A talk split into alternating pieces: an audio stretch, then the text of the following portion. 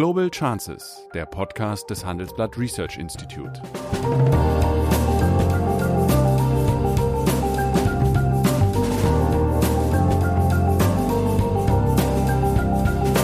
Der ehemalige Außenminister analysiert zusammen mit Professor Bert Rürup die geopolitische Lage, exklusiv für den Chefökonom, den Newsletter von Professor Rürup. Braucht die Bundesregierung einen Rat, der sie sozusagen dazu zwingt, sich mit bestimmten Positionen auseinanderzusetzen, auch wenn es möglicherweise Positionen sind, die sie selbst ungern hört oder denen sie nicht folgt. Und da würde ich sagen, ja. Ja, guten Morgen, meine Damen und Herren. Hallo, Sigmar. Guten Morgen, Bert. Nun, in diesen Tagen werden wir Zeugen eines Streites um die Besetzung des Sachverständigenrats. Der derzeitige Präsident dieses Gremiums ist Lars Feld, ein ausgewiesener, exzellenter Finanzwissenschaftler, aber ein mindestens genauso ausgewiesener, aber in letzter Zeit nicht sehr dogmatischer Ordoliberaler und damit ein Ökonom, der skeptisch gegenüber Schulden steht. Seine zweite Amtszeit läuft jetzt Ende dieses Monats aus und die Nachfolge formal liegt beim Wirtschaftsministerium. Das würde gerne Herrn Feld eine dritte Amtszeit, also wieder fünf Jahre, gewähren.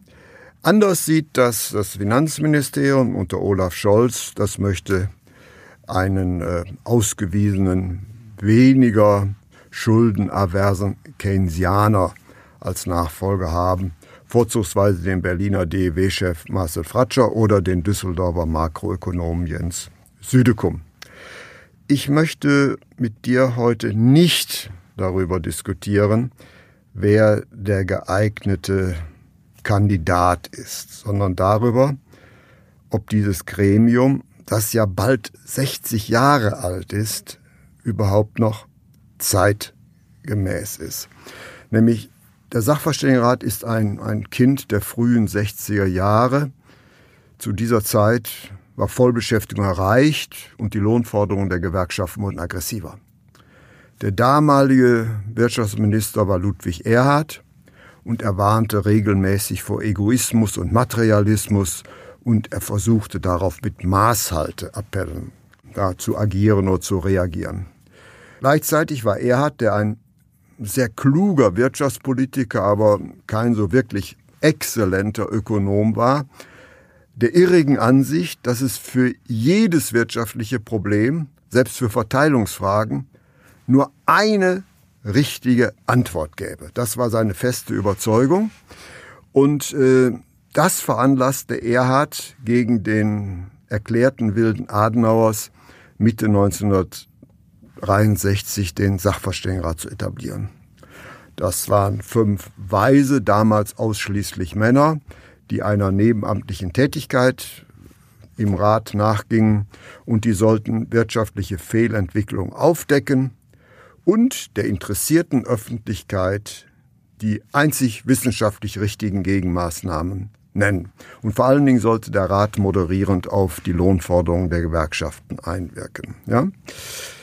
Ähm, dieses Gremium war explizit kein Beratungsgremium. Sie sollten keine Beratung machen, sondern sie waren ein Begutachtungsgremium. In der Öffentlichkeit dagegen wird der Sachverständigenrat, wo ich auch eine Zeit lang Vorsitzender sein durfte, als das wichtigste Beratungsgremium äh, der Regierung angesehen, wenngleich im Sachverständigenratgesetz ein explizites Empfehlungsverbot steht. Nun meine Frage an dich ist es angesichts der sehr zahlreichen Beratungsgremien, über die diese Regierung verfügt, es gibt ja kein Ministerium, welches nicht einen wissenschaftlichen Beirat hat fast, äh, oder ist es vielleicht doch klüger, wie in den Sachverständigenrat einen hauptamtlichen Council of Economic Advisors zu etablieren, der die Regierung in deren Interesse berät. Was sagt der ehemalige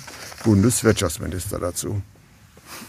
Ja, erstens gibt es in der Tat eine ganze Reihe von Sachverständigenraten. Es gibt auch einen für Umweltfragen beispielsweise. Und selbst im Wirtschaftsministerium gibt es noch einen Mittelstandsbeirat und ähm, alle möglichen Beratungsgremien. Insofern äh, äh, kann man nur sagen, dass der Sachverständigenrat äh, der Bundesregierung zu Wirtschaftsfragen der bekannteste ist und auch der öffentlich prominenteste. Das liegt daran, dass sein Gutachten einmal im Jahr prominent vorgestellt wird, dass es äh, letztlich von der Bundeskanzlerin, dem Bundeswirtschaftsminister und dem Bundesfinanzminister entgegengenommen wird. Es gibt dann auch ein Gespräch darüber, äh, aber Beratungsgremien gibt es eine ganze Menge. Ich glaube, die Frage, braucht man so ein Gremium oder nicht, kann man nicht beantworten, ohne Sinn und Zweck und Inhalt der Arbeit des Sachverständigenrates in den Blick zu nehmen. Äh, inzwischen ist es ja zumindest mal gelungen, aus dem reinen Männerclub ähm, auch ähm, dort auch Fra Frauen hineinzuberufen. Ähm, was fehlt aus meiner Sicht zum Beispiel, um ihn auf Dauer auch begründet aufrechtzuerhalten, ist ein internationaler Blick. Es täte dem Sachverständigenrat in seiner Arbeit gut, wenn er äh, mindestens eine Stimme hätte, die die ökonomische Entwicklung auch mal mit der Erfahrung und der, dem Blick äh, aus anderen Teilen der Welt, aus den USA oder aus Frankreich und Italien, aus der Europäischen Union betrachtet. Warum sage ich das?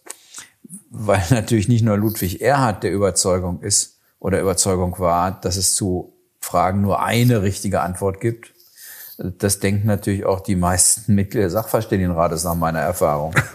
Äh, äh, deswegen, deswegen sind ja auch, es ist auch ein bisschen theoretisch die Frage zu stellen, was ist Gutachten und was ist Beratung? Natürlich nehmen die Mitglieder des Sachverständigenrats in Anspruch, dass sie mindestens mal gehört werden äh, und insgeheim sicherlich auch hoffen, dass auf sie gehört wird. Ja, aber da möchte ich dir widersprechen.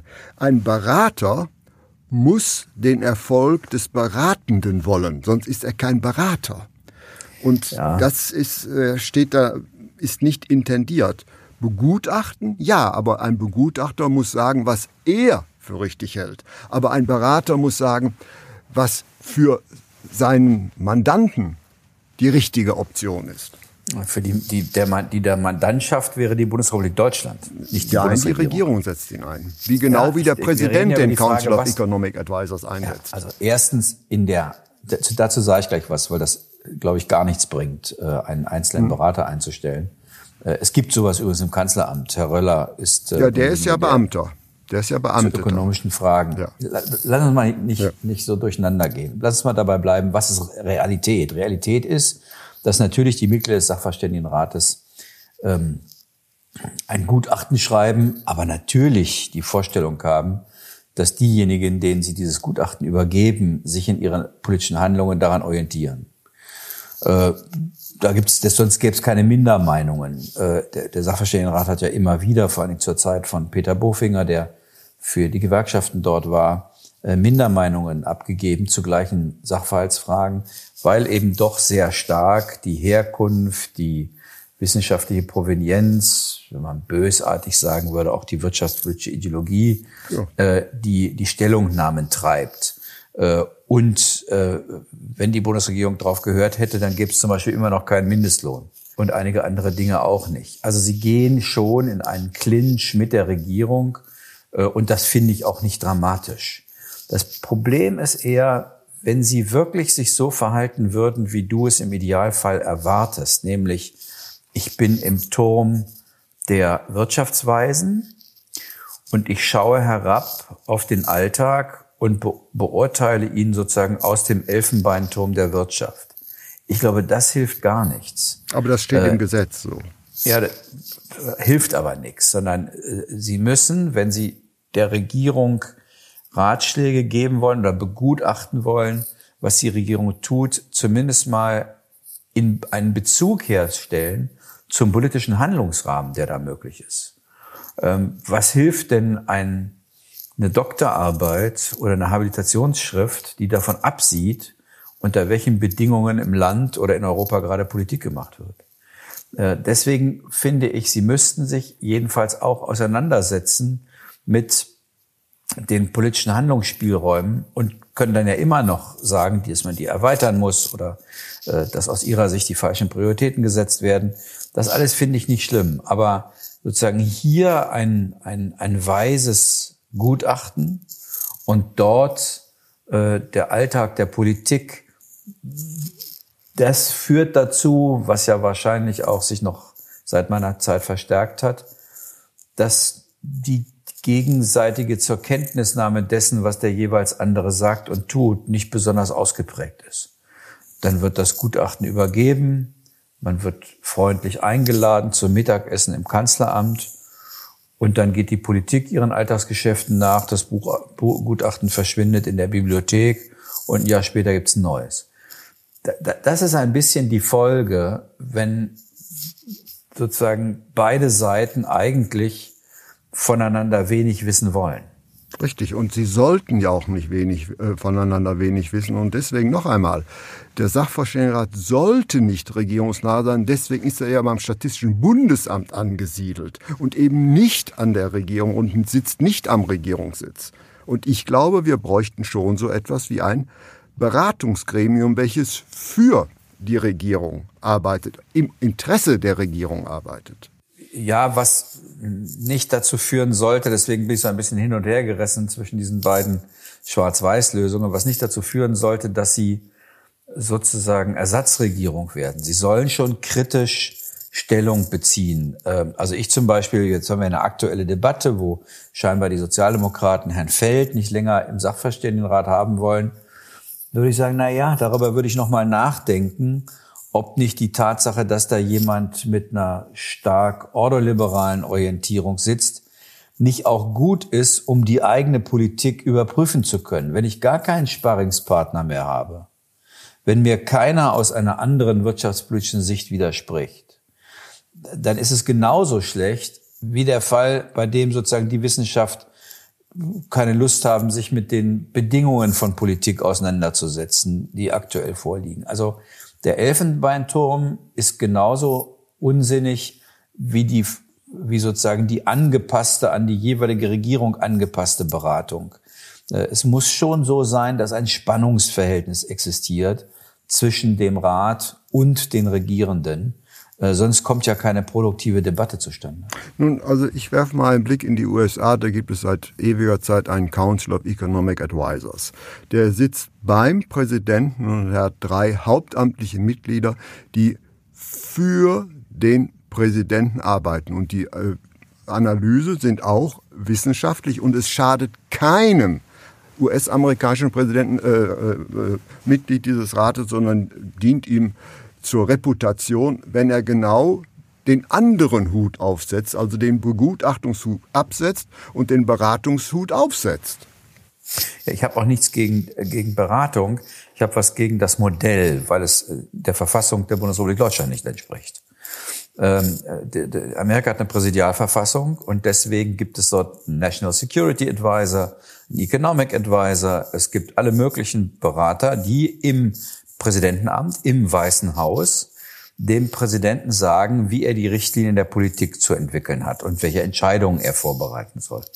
In der deutschen Verfassung äh, ist es so, dass diejenigen, die Ressortzuständigkeiten haben, ob es jetzt Wirtschaft oder Verteidigung ist oder Außenpolitik, nach der Verfassung sehr eigenständig sind. Mhm. Die Kanzlerin kann theoretisch oder der Kanzler theoretisch Richtlinienkompetenzentscheidungen an sich ziehen, aber oder ihn entlassen.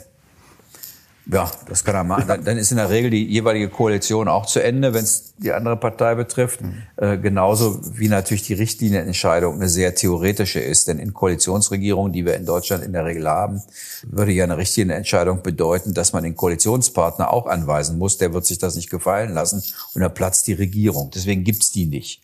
So könnte zum Beispiel, hätte damals Frau Merkel sagen können, wir steigen aus aus der Atomenergie. Aber sie hätte niemals den Umweltminister anweisen können, dieses eine Atomkraftwerk schließt du oder dieses eine lässt du länger laufen. Mhm. Das heißt, das wäre nach der Verfassung verboten. So und deswegen ist der Einsatz von äh, von Advisor Übrigens in Großbritannien gibt es dann Policy Units rund um den Ministerpräsidenten, weil die eine ähnlich stark auf die Person des MPs zugeschnittene Regierungsrolle haben. Aber die machen haben. dezidiert den Unterschied zwischen Begutachtung und Beratung. Und der ist ja. uns ja völlig verschwommen. Aber das kann man öffnen und, aber die Frage wird immer noch sein, ist das ein Special Advisor? Ich würde sagen, das geht schief, weil die betroffenen Ministerien sich schlicht umdrehen werden und werden den ignorieren und ins Leere laufen lassen, weil sie das Recht dazu haben. Oder ist das ein Gremium, das die Bundesregierung als Ganzes berät? Dafür wäre ich dann schon. Gut, aber du warst ja auch lange Zeit äh, Bundeswirtschaftsminister. Waren für dich die Gutachten des Sachverständigenrates hilfreich oder hat man sie dankend zur Kenntnis genommen und dann äh, in die Ablage verwiesen? Wir haben uns erstmal gestritten über, über Einzelteile ähm, und äh, das war schon ein Spannungsverhältnis. Trotzdem würde ich sagen, auch wenn wir dem Gutachten in manchen makroökonomischen Ideen nicht gefolgt sind, wir haben es durchaus auch getan, wenn es darum ging, die Investitionen zu stärken, zum Beispiel. Das war so ein Punkt, der häufig eine Rolle gespielt hat. Äh, aber es gab eben auch Dinge, die wir nicht gemacht haben. Äh, dann ist es trotzdem dienlich, äh, diese Auseinandersetzung zu suchen. Manche Wissenschaftler waren dann enttäuscht und haben das als sozusagen Wissenschaftsfeindlichkeit interpretiert, wenn wir es nicht gemacht haben, was sie uns vorgeschlagen haben. Also die sahen offensichtlich den Unterschied zwischen Begutachtung und Beratung nicht so eng.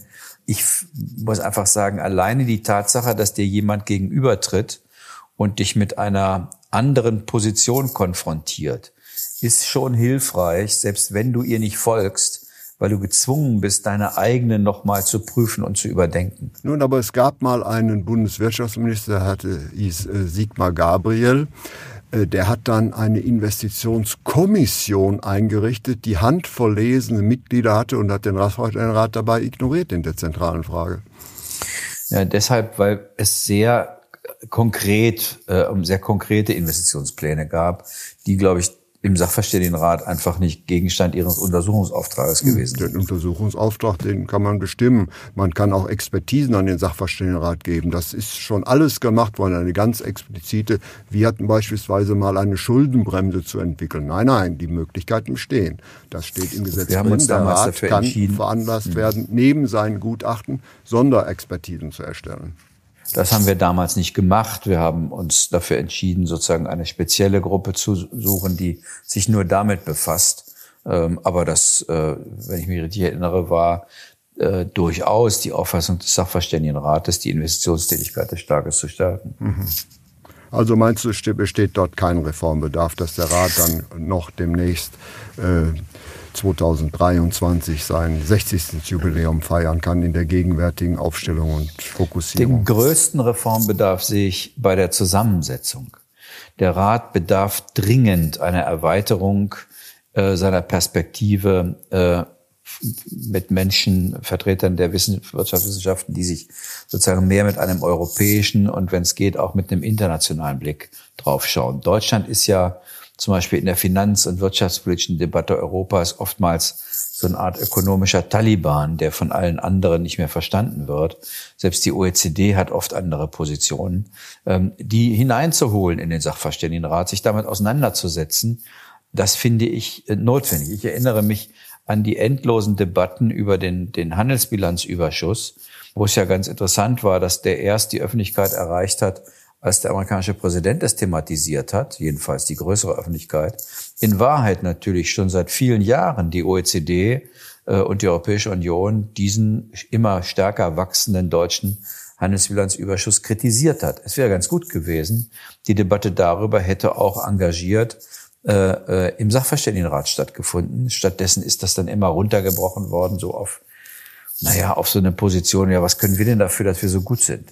Nun gut, äh, dafür müsste man aber das Sachverständigenratgesetz ändern. Das heißt, eigentlich hat man dem Rat, das gibt's ja heute gar nicht mehr, dieses magische Viereck als äh, Prüfraster äh, vorgegeben. Aber Fakt ist, der Rat sucht sich seine Themenschwerpunkte selbst. Ob die nun der Regierung passen oder nicht passen. Und das erachte ich nicht als zeitgemäß. Oder beispielsweise der Sitz beim Statistischen Bundesamt in Wiesbaden. Und ich glaube, es täte diesem Gremium äh, gut, wenn es auch unterjährig mal doch einen näheren Kontakt äh, zur Politik finden würde und insbesondere der wissenschaftliche Mitarbeiterstab, dass der auch mal mit Referenten diskutiert. Aber hier ist in der Tat äh, es abgeschottet, soll abgeschottet sein und da halte ich schon einen gewissen Nachjustierungsbedarf für angezeigt. Einverstanden. Also es geht ja bis dahin, dass die Mitglieder des Sachverständigenrates im Umfeld der Veröffentlichung des Gutachtens möglichst wenig öffentlich auftreten Sie haben ein Schweigegebot ja, in der sogenannten, ja. ja. in der sogenannten also Kampagne, äh, wenn äh, den sechs Wochen, in denen das Gutachten, nur acht Wochen, in denen das Gutachten geschrieben wird. Ja, gut. Äh, also ich meine, es gibt sicher in der Praxis Dinge, die man verändern kann, bis hin zu der Frage, äh, ist es eigentlich klug, die beim Statistischen Bundesamt aufzuhängen? Ähm, die Sorge ist wahrscheinlich immer gewesen, wenn sie direkt an einem Ministerium hängen, dass sie zu sehr von diesem Ministerium beeinflusst werden. Ähm, darüber mag man nachdenken, auch über die Frage, wie man den Austausch der wissenschaftlichen Mitarbeiter mit der Politik verbessern kann. Aber ganz generell glaube ich, dass es gut wäre oder gut ist, wenn äh, die Bundesregierung einen, einen Sparringspartner hat ähm, und wenn sie mit dafür sorgt, dass es etwas weniger der nationale Bauchnabel ist äh, auf den geschaut wird. Okay, wir sind schon bei einem, einem Umbau. Ähm, sagen wir mal, Erhard wollte natürlich, dass dieses Gremium der fünf weisen Männer moderierend auf die äh, Lohnentwicklung äh, einwirkt, weil die Lohnforderung ja, der Gewerkschaften Anfang der 60er Jahre als Vollbeschäftigung erreicht war, aggressiver werden. Und deswegen, das steht nicht im Gesetz, ist aber seitdem Usus, wird ein Mitglied im Benehmen mit den Gewerkschaften und ein Mitglied im Benehmen der Arbeitgeber in diesen Rat berufen. Und interessanterweise war das erste Ergebnis, das, die, die erste, sagen wir mal, wichtige Botschaft des Gutachtens 1963 war die sogenannte produktivitätsorientierte Lohnpolitik. Also da hat dieses hm. Gremium funktioniert, aber es zeigt natürlich auch, äh, dass solch eine Konstruktion heute wirklich nicht mehr so zeitgemäß ist, weil nämlich die Lohnpolitik ist wichtig, aber sie ist nicht das äh, Allheilmittel, was man damals dachte.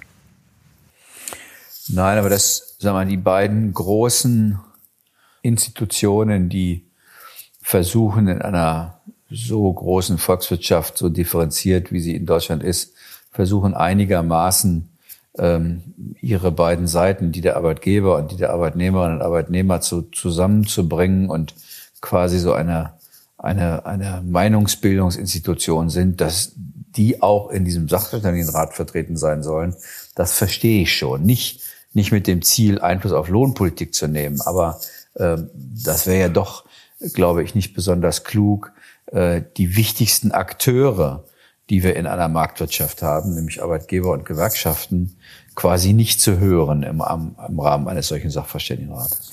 Ja, na gut, dann da könnte man sich natürlich noch ein paar andere Interessenten vorstellen. Dann müsste das Erachtens wenn ich deinem Argument folge, ich folge ihm nicht, äh, wenn, dann müsste man natürlich selbstverständlich auch die Finanzwirtschaft mit hineinnehmen. Die hat doch einen mindestens so großen Einfluss auf die Zukunft äh, der, der Volkswirtschaft wie die Tarifvereinbarung, zumal ja die Tarifbindung sukzessive abnimmt und im gesamten expandierenden Dienstleistungsbereich die Gewerkschaften noch kaum noch vertreten sind, aber das ist ein entscheidender Bereich. Und damals war es anders. Damals war Deutschland noch das Industrieland und die äh, Einflussnahme oder die, der Einfluss der Gewerkschaften war damals sehr viel relevanter und sehr viel gravierender. Man denke daran, dass beispielsweise Willy Brandt fast oder zumindest ein Stück weit über den Abschluss im öffentlichen Dienst äh, gestolpert ist und sein Amt zur Disposition stellen muss. Die 11 Prozent Förderung ja. des damaligen ja. ÖTV-Vorsitzenden ja. Klunker. Klunker. Ähm, also deswegen ich, ich überzeugt mich dein Argument, man muss da den Einfluss ja. haben, nicht wirklich. Also erstens, gibt es im Sachverständigenrat Vertreter der Finanzwissenschaft? Finan nein, äh, ich sprach von Finanzwirtschaft, also der Banken- und Versicherungssektor. Ja, da gibt es zumindest Leute, die dieses Thema bearbeiten. Zweitens, noch ist es so, dass ah, die, das, ich kann das nicht, ich kann es nur wiederholen, die wesentlichen Akteure äh, in dieser Volkswirtschaft, und das wird auch so bleiben, das steht auch in der Verfassung, Artikel 9 Absatz 3, Koalitionsfreiheit, sind Arbeitgeber und Gewerkschaften. Welche ja. Bedeutung die Gewerkschaften im Einzelnen haben, ist sehr unterschiedlich. Im Dienstleistungssektor haben sie keine große Bedeutung oder nicht die Bedeutung, die sie sich wünschen. Äh, ganz anders sieht das im industriellen Sektor aus. Da ist ihre mhm. Bedeutung ja. innerhalb der Betriebe eher gestiegen. Aber ich äh, habe auch gar nichts gegen, wenn wir eine Debatte über die Frage führen, wer fehlt da noch, wenn wir wirklich den Umbau zur Green Economy wollen dann glaube ich, muss man möglicherweise den Sachverständigenrat auch in der Arbeit verschränken mit dem ja auch existierenden Rat für, äh, äh, für Umweltfragen. Also dass niemand drin ist, der äh, diesen Umbau wirklich sozusagen mitbeurteilt. Äh, das ist auch ein Thema, über das man reden kann. Trotzdem, erstmal bleibt die Frage, braucht die Bundesregierung einen Rat, der sie sozusagen dazu zwingt, sich mit bestimmten Positionen auseinanderzusetzen, auch wenn es möglicherweise Positionen sind, die sie selbst ungern hört oder denen sie nicht folgt. Und da würde ich sagen, ja. Mhm. Und das wäre mein Argument, warum ich jedenfalls nicht deshalb Herrn Feld auswechseln würde, weil er eine andere Meinung vertritt als einer der Koalitionspartner, äh, sondern ein Wechsel dort ist dann nötig, wenn man den Sachverständigenrat nicht erweitern will, äh, gleichzeitig aber will, dass Internationalität einkehrt. Dann würde ich sagen, äh, gibt es einen Grund. Aber jemanden rauszunehmen, der eine wirtschaftspolitische Meinung hat, die mir irgendwie missfällt und die übrigens, wenn man genau hinschaut, natürlich auch von der CDU kaum noch vertreten wird, das glaube ich wäre ein Fehler. Das das sieht nach ideologischer Stromlinienförmigkeit aus und dazu würde ich nicht raten.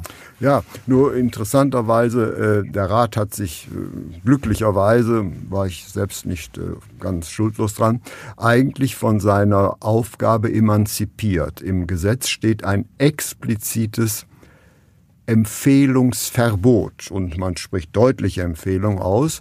Das heißt also, im Gesetz ist explizit eben äh, die Position des Begutachters vorgeschrieben und nicht des Beraters. Man hat sich eine Zeit lang äh, damit beholfen, indem man gesagt hat, ja, auf dieses Problem gibt es zwei Antworten.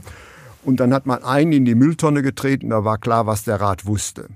Heute äh, ist man da souveräner und sagt, das und das ist richtig und das sollte umgesetzt werden. Dann ist man aber aus der im Gesetz festgeschriebenen Begutachtungsfunktion wieder rausgerutscht.